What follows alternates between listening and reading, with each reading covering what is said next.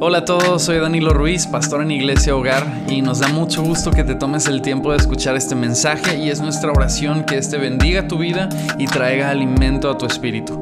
Iglesia Hogar es una comunidad donde buscamos responder dos preguntas principales, las cuales son ¿qué significa ser discípulos y qué significa hacer discípulos? Lo que estás por escuchar es un mensaje que hemos compartido con nuestra iglesia y esperamos que pueda nutrir tu vida. Y si tú ya cuentas con una iglesia o comunidad, nos alegra que puedas complementar tu crecimiento espiritual con estas enseñanzas. Pero si no cuentas con una comunidad de personas con quienes compartir tu fe, o si es la primera vez que escuchas un mensaje como este, te animamos a escribirnos por medio de nuestro Instagram bajo el nombre de Iglesia Hogar. Nos encantaría conocerte y servirte de la mejor manera. Si quieres más información o conocer más sobre nosotros, puedes entrar a la página www.iglesiahogar.com. Gracias por estar aquí y esperamos que este mensaje bendiga tu vida.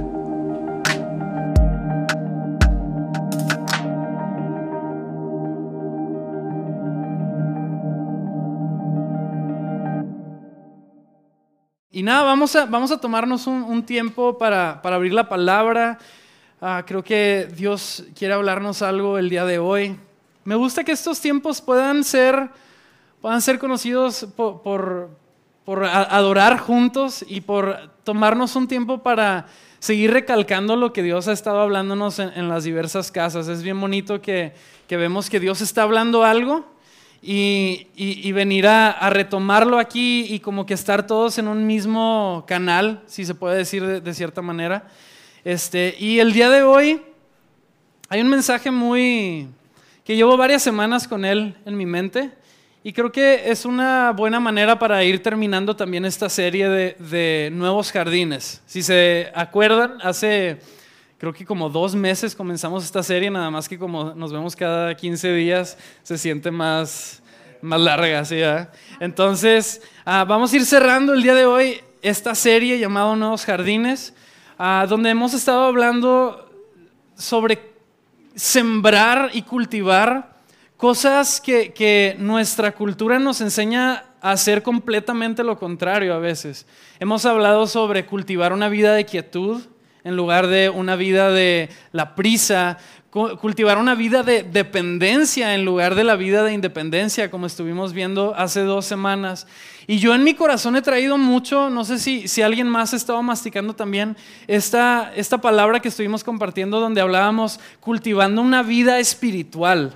¿Y cuánto necesitamos saber cultivar la vida del Espíritu? Porque es algo que de repente damos por hecho. Damos por hecho que, bueno, recibimos al Espíritu, pero ¿qué hacemos con el Espíritu? Y algunos de nosotros eh, vivimos una vida de sube y bajas, este, que, quisiéramos que fueran un poquito más estables y yo soy el primero de ellos. ¿sí? Eh, esa prédica y ese mensaje fue algo que, Dios empezó a hablar eh, en mi vida de una manera pues, personal, valga la redundancia. Y, estaba masticando esto, masticando cómo es que podemos vivir, Dios, la vida del Espíritu en, medio de, de, una cultura que nos, dice, aliméntate tú, o sea, vive para ti, vive, o sea, como, que del espíritu y cada vez vivimos en una cultura un poco más escéptica, que hasta ser cristiano es cada vez, ah, o, creyente, e, es cada vez más ser un bicho más raro, cada vez, pero qué especial es venir y saber que no somos los únicos bichos raros. Ah, no se crean. Pero sino aprender juntos ¿Cómo podemos cultivar esta vida que se nos ha dado, la vida del Espíritu? Y el día de hoy quiero, quiero hablar un mensaje muy, muy especial. Siempre digo lo mismo, pero todos son especiales.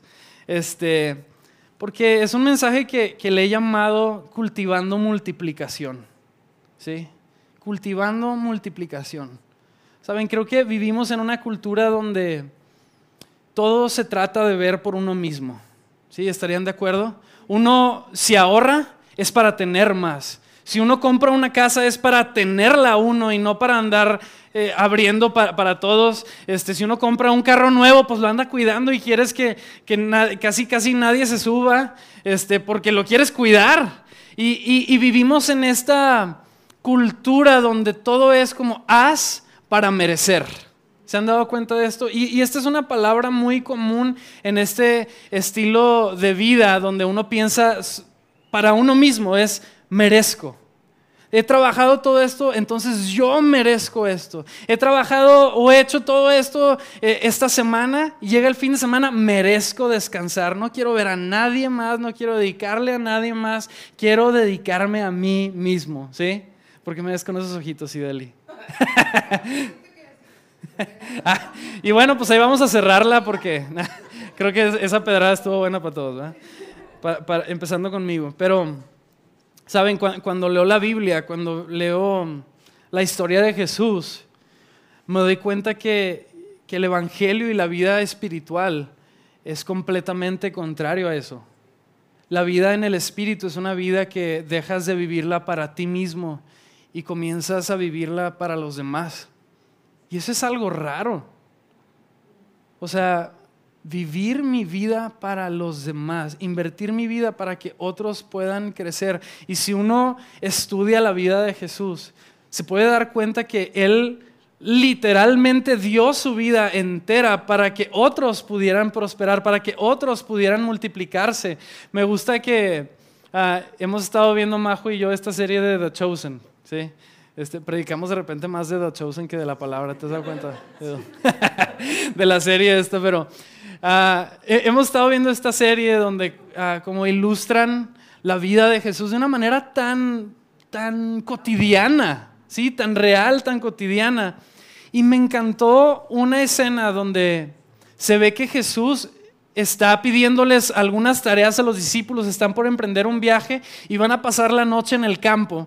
Y les dice, vayan y traigan madera para cinco días, ¿sí? Para cinco noches. Y luego van los discípulos a cortar madera y donde regresan les le preguntan a Jesús, bueno, y Jesús, ¿vamos entonces a quedarnos aquí cinco noches? Y él les dice, no, vamos a quedarnos dos noches.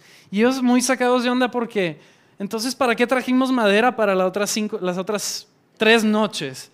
Y él, porque después de nosotros van a venir otras personas que van a servirse de esta madera que ustedes hoy cortaron. Y aunque estoy, esto es algo extra bíblico, sí, no, es algo que, que me puso a pensar pero que ilustra mucho la vida de Jesús, que vino a enseñarnos una vida que, eh, donde somos prosperados en el alma, somos prosperados en el espíritu de tal manera que podemos invertirnos en otras personas. Los papás saben perfectamente lo que se, significa esto. Lo que significa invertir tu vida por otras personas. Un bebé que quizá pues no te va a dar nada más que pues pañales sucios, ¿sí? y vomitadas de repente.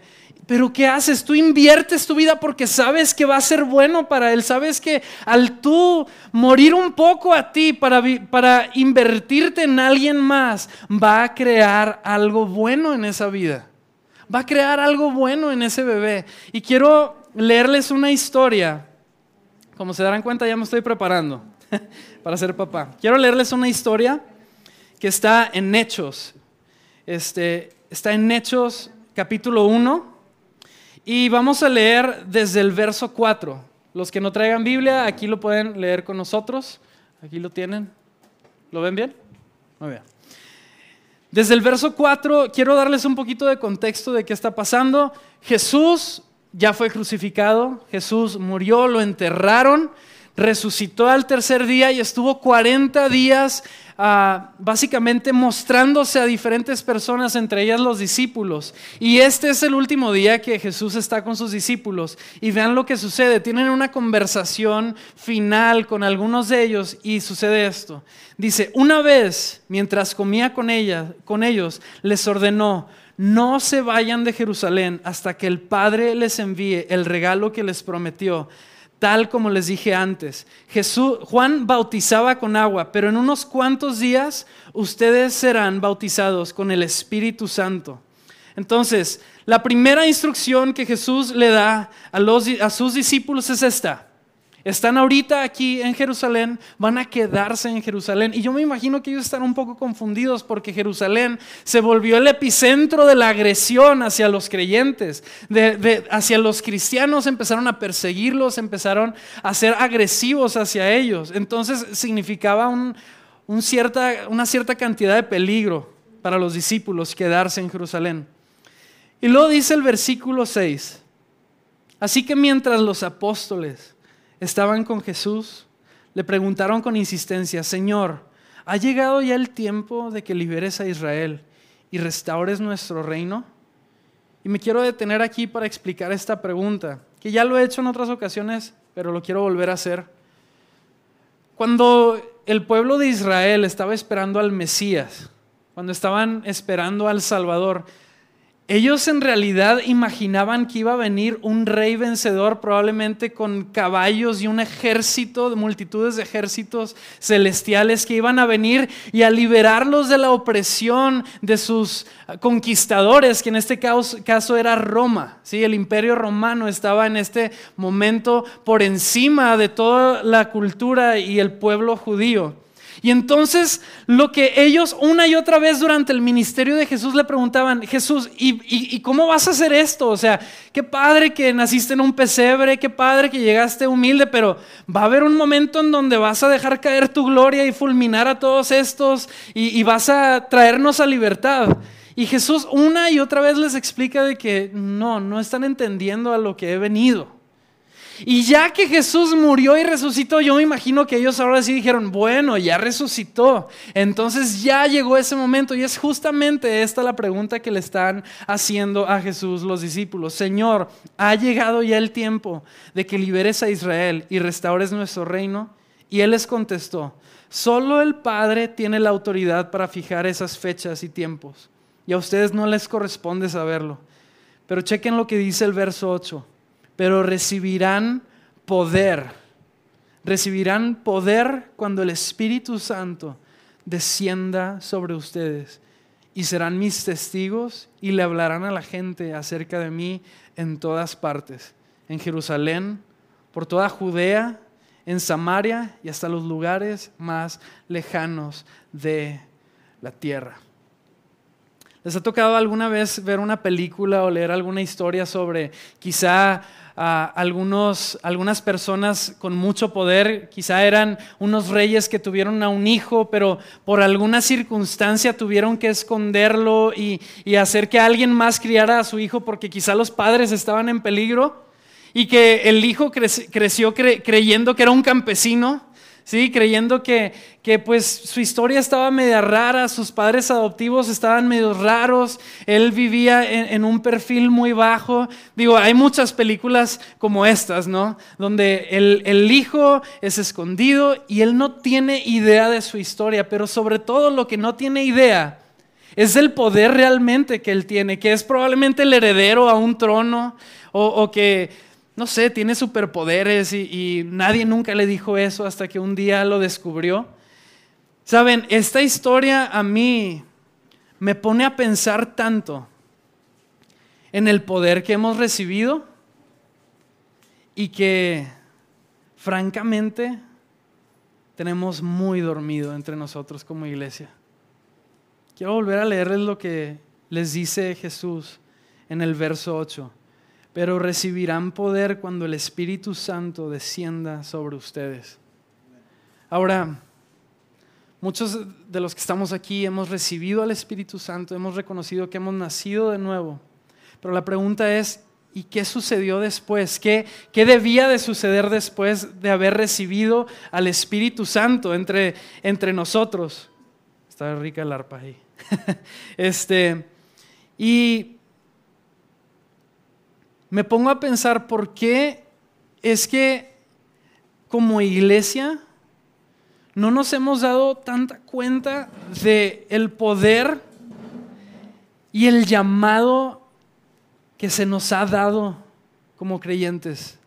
El poder y el llamado que se nos ha dado como hijos de Dios. Porque aquí dice, y recibirán poder para cuando reciban al Espíritu Santo y uno se imagina, bueno, vamos a recibir el poder para entonces nosotros hacer eso que, que, tú no estás haciendo en este momento, Jesús. Yo me imagino que quizá los discípulos pensaron eso. Por eso vamos a recibir poder para entonces derrocar al imperio romano y levantar el nombre del, del pueblo judío. Pero Jesús una vez más les muestra sus planes porque dice, y recibirán poder cuando descienda el Espíritu Santo, dice el verso 8, y serán mis testigos y le hablarán a la gente acerca de mí en todas partes, en Jerusalén, por Judea, en Samaria y hasta los lugares más lejanos de la tierra.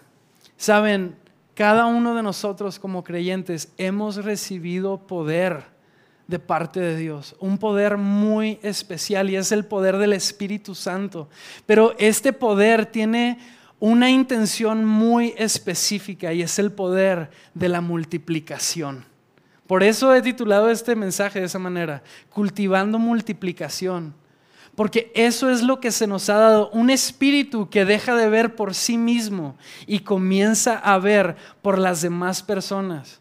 Yo me pregunto si compartimos o no, más bien no compartimos tanto de repente el mensaje del Evangelio porque quizá no lo creemos tanto como lo que es. Poder para salvación. Entonces, esto es lo que quisiera que estudiáramos hoy. Quiero estudiar un poquito a fondo este versículo de Hechos 1.8 porque yo quiero experimentar ese poder. Y francamente ese poder, me refiero, yo quiero experimentar la valentía para poder compartir el Evangelio con otras personas. No solamente en un ambiente tan bonito y especial como este, digo que es, es, es muy especial hacerlo aquí entre nosotros, pero que si comenzáramos a orar, Dios, danos poder para poder compartir con vigor el Evangelio, con valentía. Y eso es lo que quiero que estudiemos hoy para ver cómo podemos cultivar una vida de multiplicación, cultivar una vida para los demás, en lugar de cultivar solamente, solamente un jardín para nosotros alimentarnos. Entonces, chequen lo que dice, de nuevo, yo sé que parezco disco rayado, pero dice Hechos 1.8, pero recibirán poder cuando el Espíritu Santo descienda sobre ustedes. Y esta palabra, poder, en el original, en el griego, es la palabra dunamis. Y es una palabra muy especial porque obviamente se traduce a poder, pero otras eh, maneras en las que esta palabra también se puede traducir es, es que es un milagro en sí mismo, es capacidades, es eficacia y es fuerza. Y me encanta la primera definición, si, si uno busca la definición de dunamis, que es un milagro en sí mismo. Porque entonces esto es un poder. Si no fuera algo milagroso, entonces ¿qué poder sería si pudiéramos hacerlo cualquiera de nosotros? Y me encanta que se considere este poder como algo como un milagro porque Deja de tratarse de nosotros, deja de tratarse de nuestra capacidad, deja de tratarse un poco de ah, nuestra manera de ser, si somos tímidos, si somos extrovertidos. No, es que yo soy tímido, entonces a mí no se me da mucho eso de hablar con otras personas. No, es que, ¿sabes qué? porque soy introvertido, yo prefiero estar detrás de escenas, pero finalmente Toda nuestra personalidad no puede ser un impedimento al poder milagroso de Jesús obrando a través de nosotros, obrando a través de la iglesia, porque no se trata de nosotros, se trata del poder que habita dentro de nosotros, el mismo poder que resucitó a Cristo de entre los muertos, habita en cada uno de nosotros, nos trae vida, pero también es una vida multiplicadora que está hecha para para las demás personas también, para multiplicarse en otros. Sabes, creo que hay tantas personas, y yo he escuchado muchas veces esta frase, quizá algunos de ustedes también, pero que el ser humano tiene un vacío en forma de Dios y solamente Dios puede llenarlo, pero estamos constantemente en nuestra vida recorriendo experiencias, adquiriendo cosas, sí, comprando más en Amazon para, para poder llenar el vacío que pareciera que está en forma de una caja de Amazon, pero no está, porque tan pronto la abres como que se baja la emoción. ¿Les pasa? ¿O solo a mí? ¿Sí? Este, entonces, no se trata de nosotros, se trata del Espíritu Santo a través de nosotros que quiere traer vida a las personas que estamos sedientas por vida sedientas por vida. Entonces, esto es dunamis, es un milagro en sí mismo, es capacidades fuera de lo normal, es eficacia para traer el Evangelio y es sobre todo fuerza. Y dice, pero recibirán poder cuando el Espíritu Santo descienda sobre ustedes y serán mis testigos. ¿Pueden decir conmigo testigos? testigos. Y serán mis testigos y hablarán a la gente acerca de mí. Chequen estas dos cosas que dice aquí, les dice Jesús. Serán mis testigos y hablarán a la gente acerca de mí. Número uno, testigos son aquellas personas que han visto algo y que por lo tanto han sido informadas de la manera correcta para ya sea expresar algo, hablar algo o de, o de plano vivir de la manera de lo que han experimentado, de lo que han sido testigos. Y número dos, está aquí que hablarán a la gente acerca de mí. Y quiero hablar un poquito sobre la palabra testigos. Sí, si uno, yo estuve una vez en un choque, les voy a compartir algo, este, algo personal. Estuve una vez en un choque de muchos que tuve. Este, y, recuerdo este en específico porque este sí no fue mi culpa. Sí, se los prometo. Ese sí no había sido mi culpa. Los demás es cuestionable. Sí, pero este en específico no había sido mi culpa. Y como no había testigos fuera de la otra persona y de mí, terminaron inculpándome a mí porque el choque estaba medio extraño. Recuerdo que pasamos como seis horas ahí enfrente de la entrada a nuestra casa porque una señora había agarrado un carril que no era carril y me chocó. Eh, en fin, si no me enojo, si, lo sigo, nada, Pero me acuerdo mucho eso y el coraje que me dio que no había otra persona para poder testificar de que esta señora se había metido mal y que venía, no sé de dónde venía, pero fue un coraje muy fuerte y por lo tanto los testigos son aquellos que avalan algo que sucedió. Y por lo tanto nosotros somos también como creyentes, como nacidos de nuevo, somos testigos de lo que sucedió también hace dos mil años. Somos testigos oculares para que otros también puedan ver lo que Dios ha hecho, de la vida que Dios nos ha traído. Pero la cosa con la palabra testigos, ¿quién quiere ser testigo? ¿Sí? ¿Seguros? Porque ahí les va. La palabra en el griego de testigos es la palabra martis. No es, no es, el nombre de Martis, de Martita o algo así. Yo creo que todos lo podemos relacionar. Es Martis, que viene del origen también del mártir. Y ahora, entonces, ¿qué estamos hablando? Que tenemos que ser mártires tenemos que morir entonces para ser testigos? Sí y no. Sí, algunos están así como, ¿qué onda? Sí y no.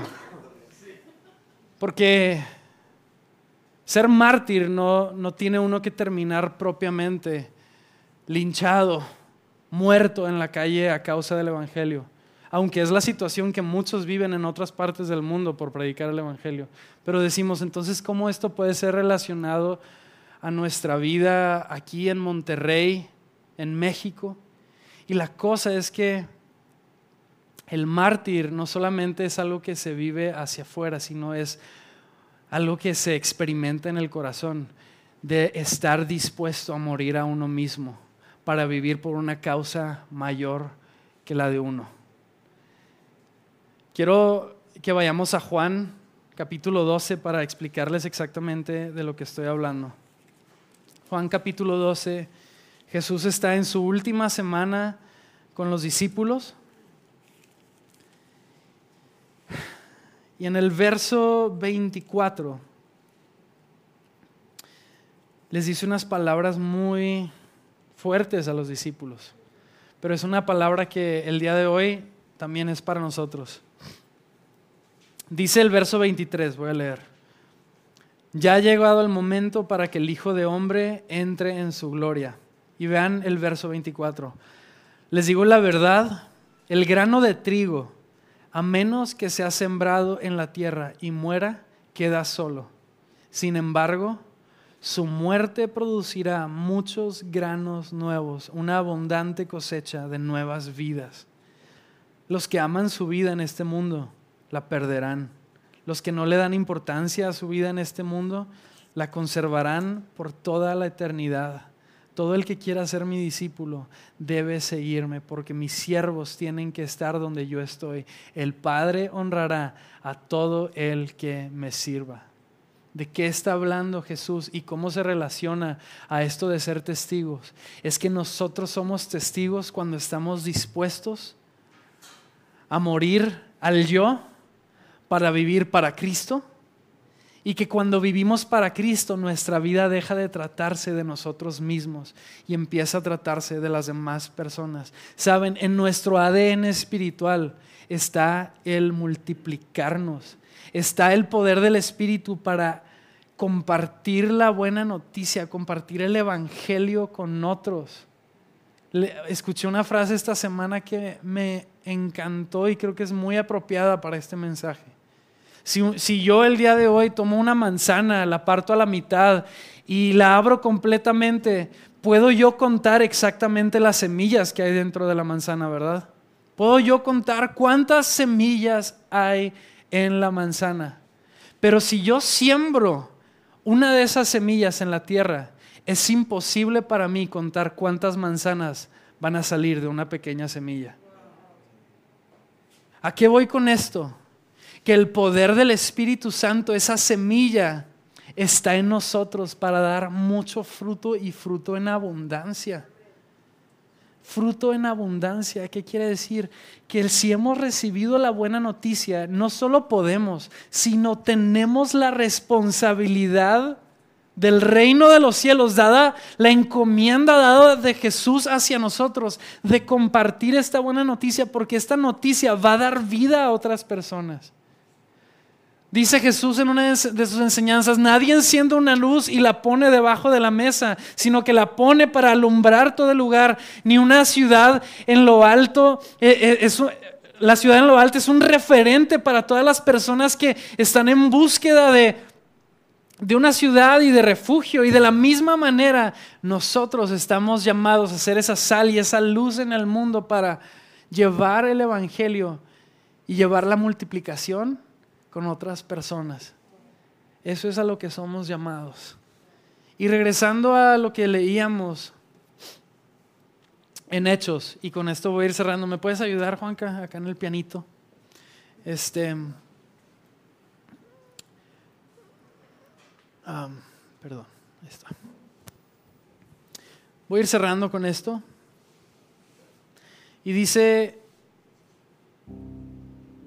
aquí, y serán mis testigos y hablarán a la gente acerca de mí.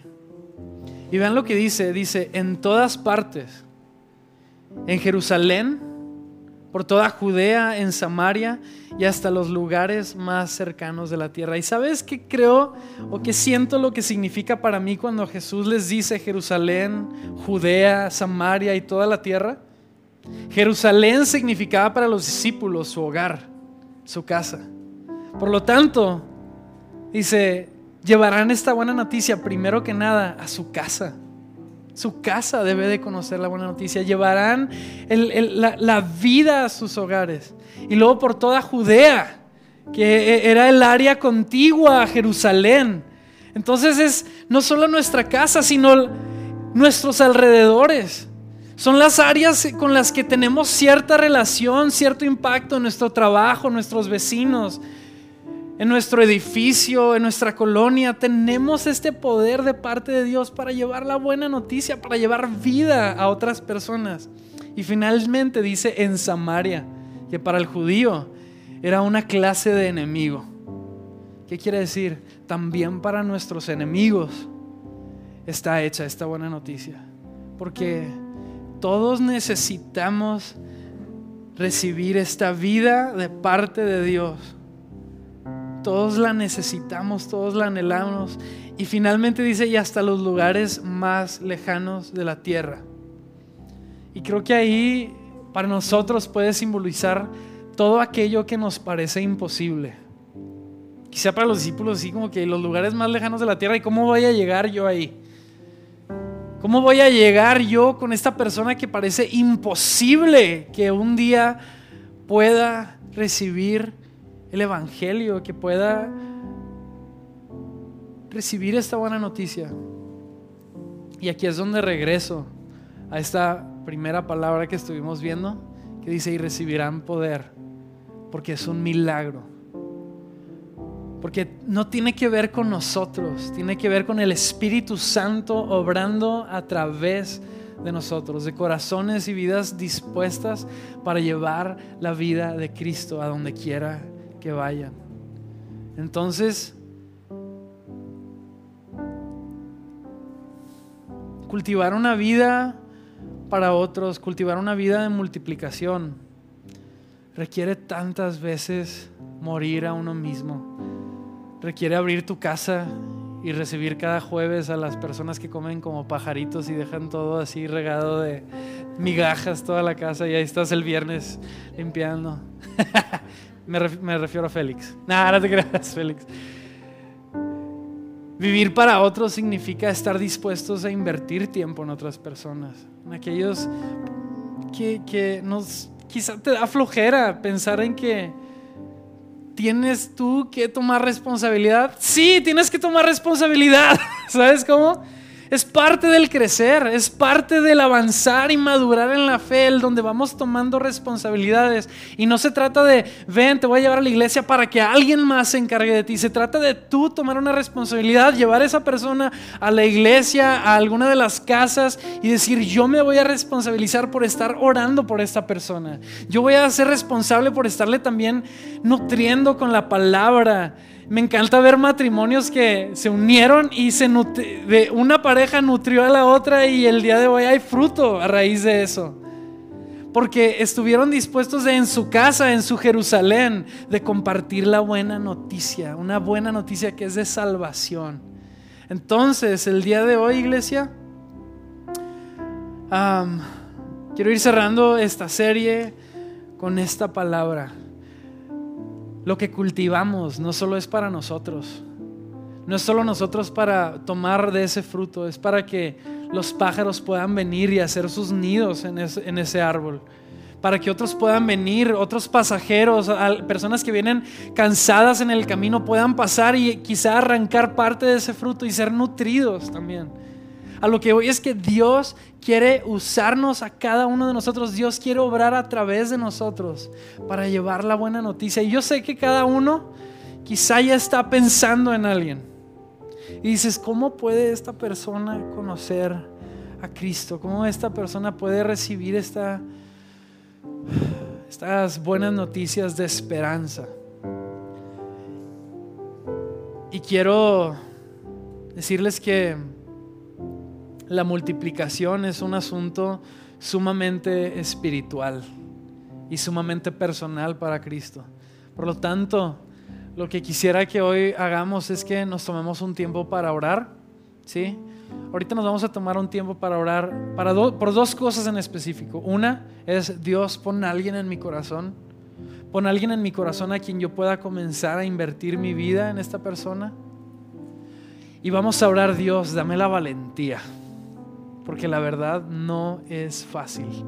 ¿sí? En mis capacidades no es fácil, pero creo que esto es parte del Espíritu. ¿Y cómo puede ser esto? Es solamente de abrir espacios y si oramos y, y vamos a orar una tercera cosa, Dios prepara el corazón de estas personas, prepara momentos específicos para que esto suceda. Vamos a orar eso porque Dios puede obrar milagrosamente para que otros conozcan de esta buena noticia. Eso es lo más... Si alguien está interesado en esto, es Cristo. Si alguien está interesado en esto, es Dios. Y quiere obrar a través de nosotros, nos hace parte de la historia para llevar el Evangelio a otras personas. Entonces, ¿saben? Y pensaba, no se trata de reunir a multitudes aquí o en nuestras casas. Se trata de poder invertir nuestra vida en unos cuantos que a su vez hagan lo mismo en su momento por otros. Y, si te sientes muy ah, nuevo en esto, si te sientes tal vez de que es que yo todavía no siento que sé mucho, está bien, está bien. Y aún en medio de ese proceso de crecimiento, te puedo asegurar que Dios puede usarte para, para obrar en la vida de alguien más. Y eso es lo que Él quiere hacer. Entonces, ¿qué les parece si cerramos nuestros ojos? Y Dios, hoy oramos pidiéndote por esas tres cosas, Dios. Y, Dios, sabes que antes que nada te damos gracias porque has depositado el Espíritu Santo dentro de nosotros. Gracias Dios porque has depositado el Espíritu de Cristo, al mismo Espíritu que lo, levantó de los muertos, hoy habita en nosotros y nos ha llamado de la muerte a la vida, Dios, y te damos tantas gracias por eso. Y si hay incluso personas aquí entre nosotros que no han experimentado esa vida, yo quiero pedirte hoy, Espíritu Santo, que tú desciendas sobre sus corazones, que llenes sus vidas, que los afirmes y que el día de hoy ellos puedan entregarse por completo. Como esta historia de que tú, esta ilustración que Jesús tú contabas donde la semilla tiene que morir para que produzca mucho fruto. Dios, hoy reconocemos que hemos vivido a nuestra forma, hemos vivido a nuestra manera, pero al final de cuentas nos hemos sentido solos.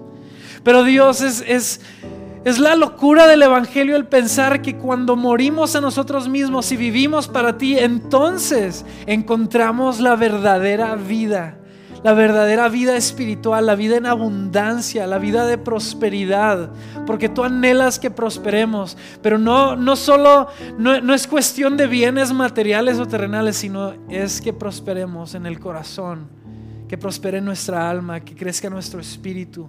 Y Dios, hoy en este mismo corazón oramos, Dios, haz crecer nuestro espíritu y haz crecer nuestro corazón hacia otras personas. Reconocemos que yo reconozco que muchas veces he vivido con tanta